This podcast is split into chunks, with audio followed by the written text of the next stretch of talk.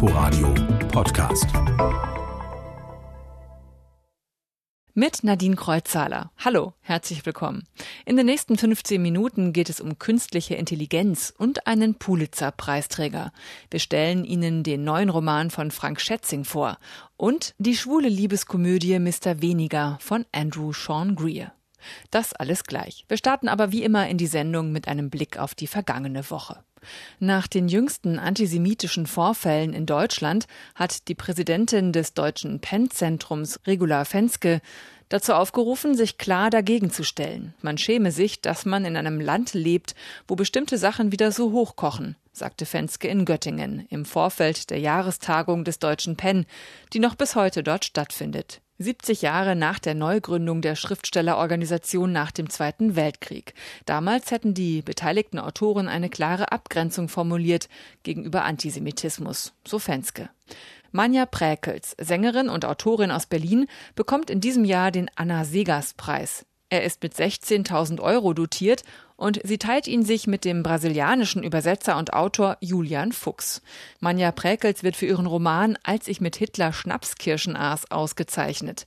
Darin erzählt sie, wie in einer brandenburgischen Kleinstadt zur Wendezeit das Nazi-Sein zur Jugendkultur wird und die Gewalt explodiert. Das Buch, das ich geschrieben habe, und das ist das Brutale daran, beschreibt ja eine Wirklichkeit, die bis heute in Provinzen in diesem Land gilt. Sagt Manja Präkels. Sie hat das selbst so erlebt in ihrem Heimatort Zedenick. Seit 1995 ehrt der Anna Segas Preis in jedem Jahr deutschsprachige und lateinamerikanische Nachwuchsautoren.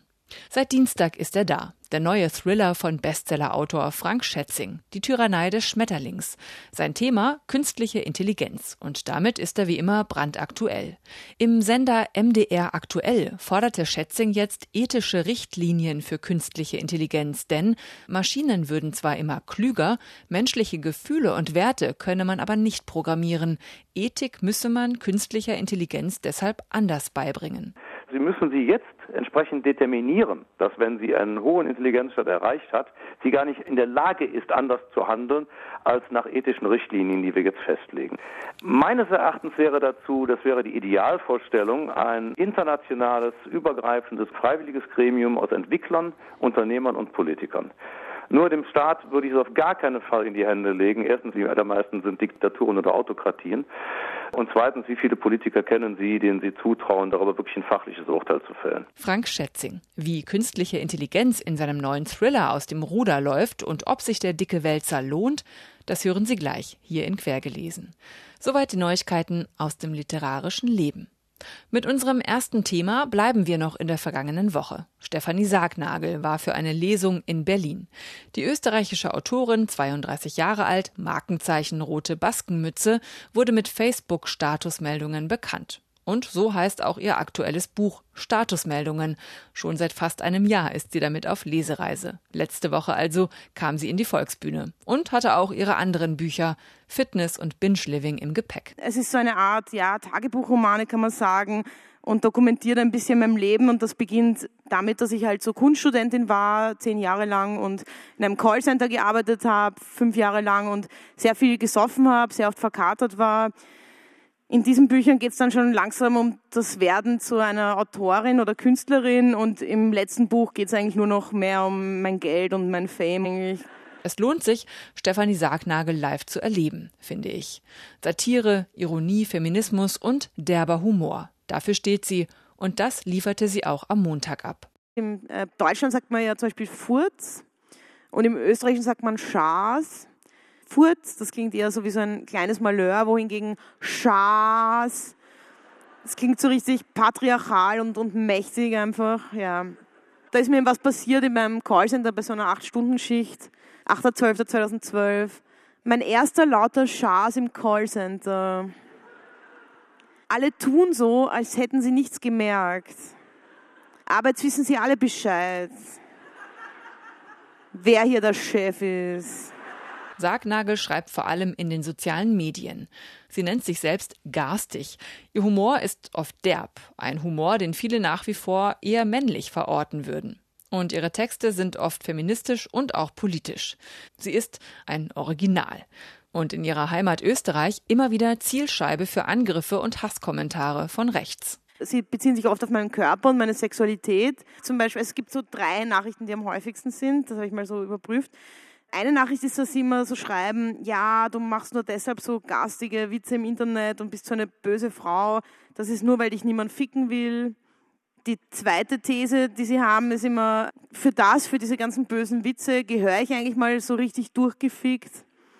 Und das Dritte ist, dass sie meinen, ich schreibe eigentlich nur deshalb so garstige Sachen die ganze Zeit, ähm, weil ich einfach schon viel zu viel gefickt wurde in meinem Leben.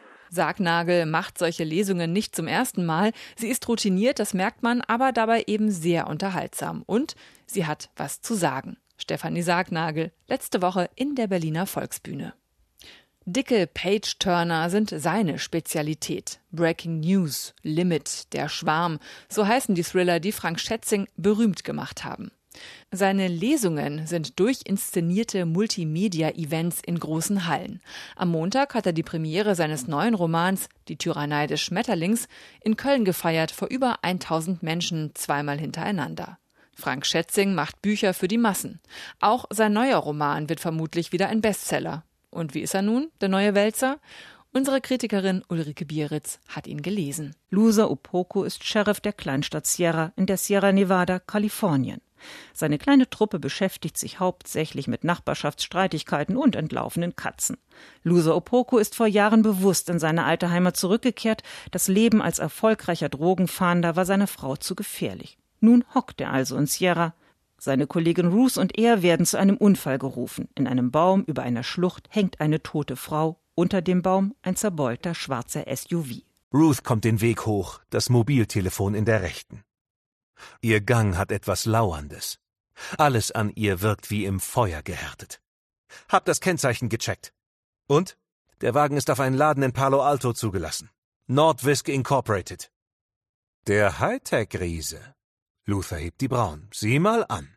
Nordwisk ist nicht irgendeine Hightech-Bude, sondern der Platzhirsch im Silicon Valley, spezialisiert auf künstliche Intelligenz und maschinelles Lernen. Sie haben eine Art Supercomputer entwickelt. Wie Hell aus 2001, nur nicht so niederträchtig. Ihrer heißt Ares, ein im Akkord kackender Goldesel. Damit gibt Nordwisk weltweit den Helden. Führend bei Big Data, Internet der Dinge, Robotik, medizinischen Therapieprogrammen, pilotiertem Fahren, Mimik und Spracherkennung. Der heißeste Scheiß. Elmar Nordwisk, der Firmengründer und Obernerd, besitzt Farmland in Lusers Revier und hat eine riesige unterirdische Forschungsstation gebaut. Loser macht sich auf den Weg dorthin auf der Suche nach dem Mörder der Frau. Zufällig entdeckt er dabei das, worum es unter der Erde wirklich geht und was ihn an seinem Verstand zweifeln lässt. Etwas beginnt heftig an ihm zu ziehen und ihn aus sich selbst herauszerren zu wollen. Im nächsten Moment hat Luther das deutliche Gefühl einer Entkörperlichung.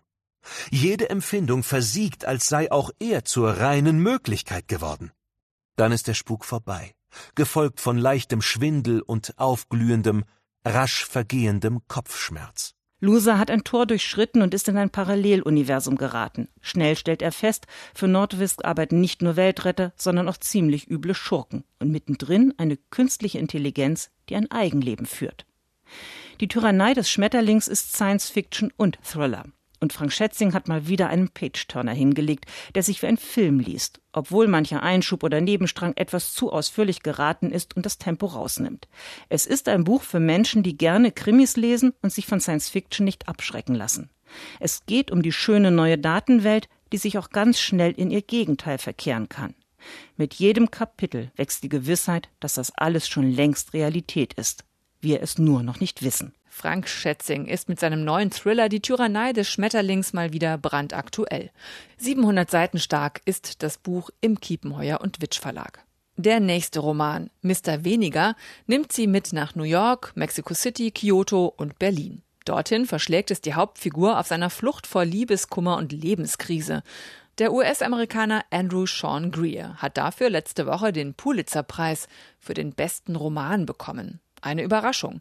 Nicht nur ist Greer relativ unbekannt, auch hat in der ganzen 70-jährigen Geschichte des Belletristik-Pulitzer-Preises noch nie eine Komödie gewonnen. Auch ARD-Kulturreporterin Corinna Hennig war überrascht. Mr. Weniger ist brillant geschrieben. Aber betrachtet man allein den Plot, ist dies nicht seine beste Geschichte.